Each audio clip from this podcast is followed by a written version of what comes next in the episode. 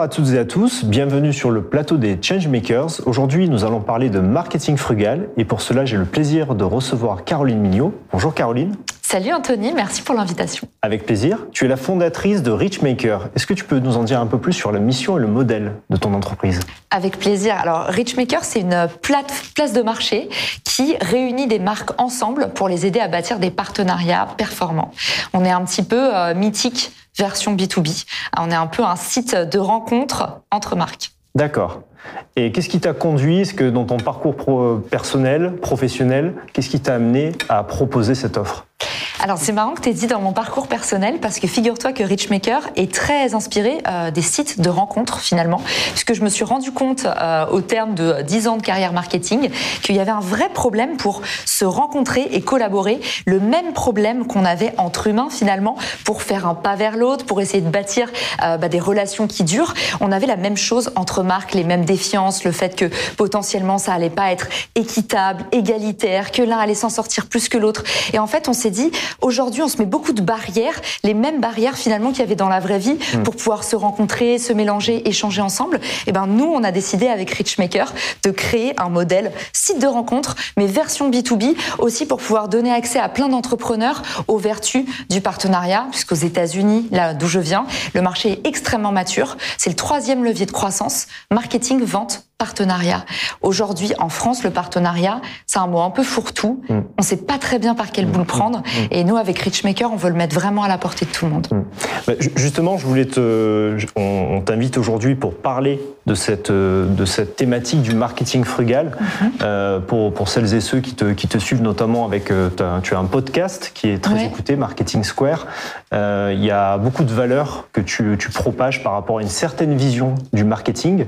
Et le marketing frugal, justement, on peut l'associer euh, souvent à la grande consommation, la réduction des emballages, euh, la consommation carbone, etc. Mais toi, tu prônes aussi un marketing, on va dire, plus, plus simple, euh, un retour au basique, qui est à la portée aussi des acteurs du B2B. Tu l'as dit, retour au basique, en fait même retour à l'organique.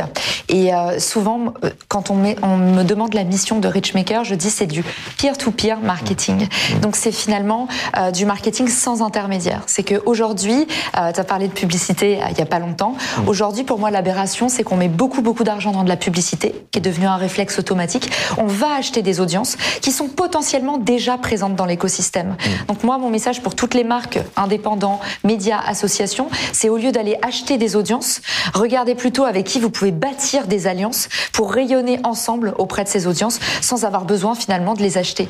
Donc tu vois, ça c'est pour moi c'est le futur du marketing, mmh. ça va être la désintermédiation ça va être la désintermédiation mmh. et le fait qu'on va pouvoir, bah, entre humains, entre business, en fait, collaborer ensemble et créer plus de valeur. Ça, c'est très intéressant ce que, ce que tu évoques parce que tu parlais d'audience. Donc, euh, euh, souvent dans, dans, le marketing pour les entreprises, dans un environnement concurrentiel, compétitif.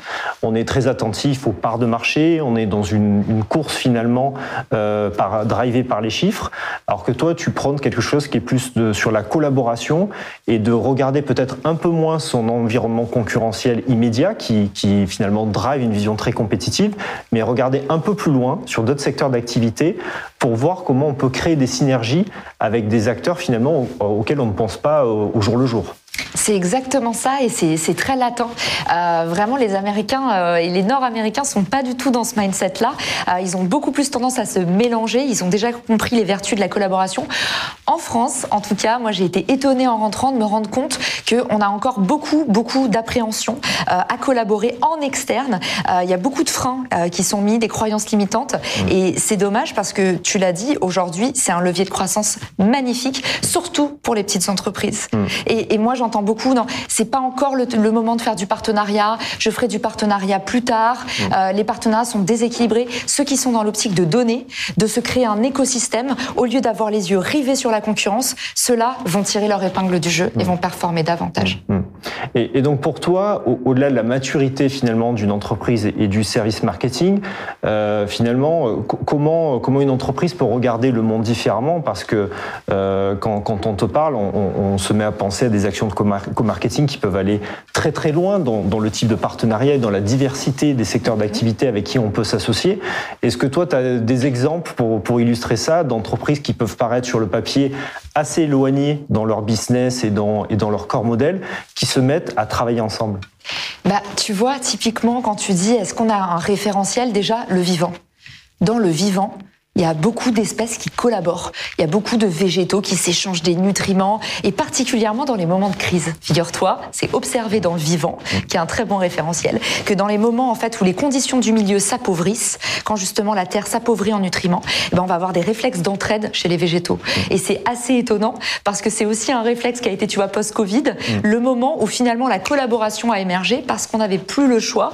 Là, il y a eu de l'entraide, il y a eu ces exemples dans les magasins, euh, tu sais, les décathlons qui disent elle est distribuée chez Monoprix. Euh, on connaît des milliers d'exemples de marques qui euh, aujourd'hui font des partenariats pour prendre des parts de marché, ce dont tu as parlé, mmh, typiquement mmh. Uber et CityScoot. Tu mmh. vois, comment est-ce qu'aujourd'hui Uber dit je suis plus seulement des taxis, je suis le référent en mobilité. Il va se mettre avec CityScoot, il va se mettre avec Lime. J'ai des tonnes d'exemples comme ça. Chez les indépendants, ça va être créer des réseaux d'apporteurs d'affaires, encore une fois, au lieu d'aller mettre un ticket pour acheter des audiences, bah c'est plutôt, OK, je suis un consultant SEO, est-ce que je peux pas me mettre avec un consultant SEA Est-ce qu'on peut pas s'échanger des clients, voire construire une offre en commun, un bundle? Mmh. Tu vois, il y a, y a, tout un tas de, il y a tout un tas de solutions aujourd'hui pour, euh, pour créer plus de collaboration et même on parle de coopétition.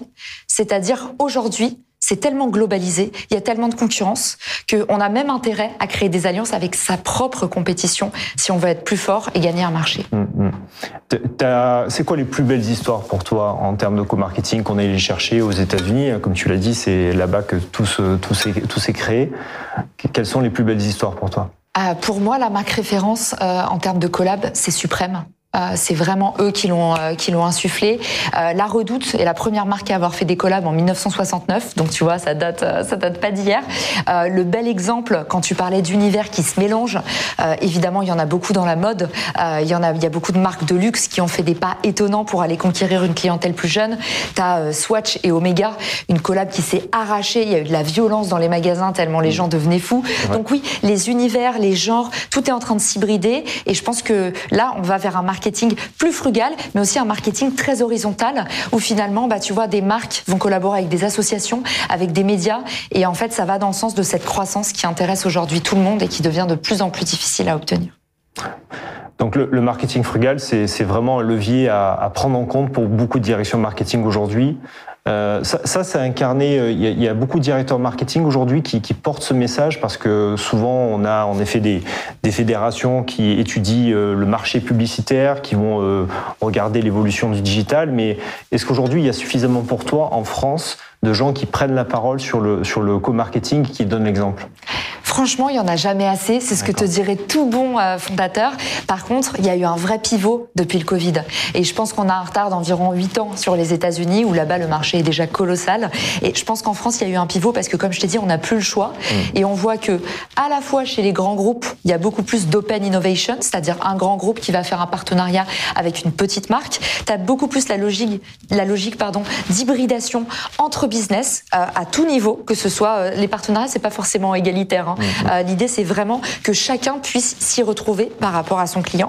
Et puis, justement, sur la partie freelance, on sait à quel point c'est terrible d'aller chercher des clients, à quel point c'est un nouveau métier, à quel point c'est pas évident.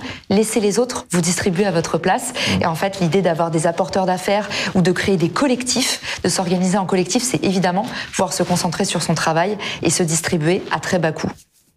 Très intéressant. Ça présage d'un très bel avenir pour euh, Richmaker et pour toi, Caroline. On te souhaite beaucoup de succès. Encore merci. Merci. Merci à tous d'avoir suivi cette émission. Vous pouvez retrouver l'ensemble des interviews des Changemakers sur notre chaîne YouTube ou sur notre podcast. À bientôt.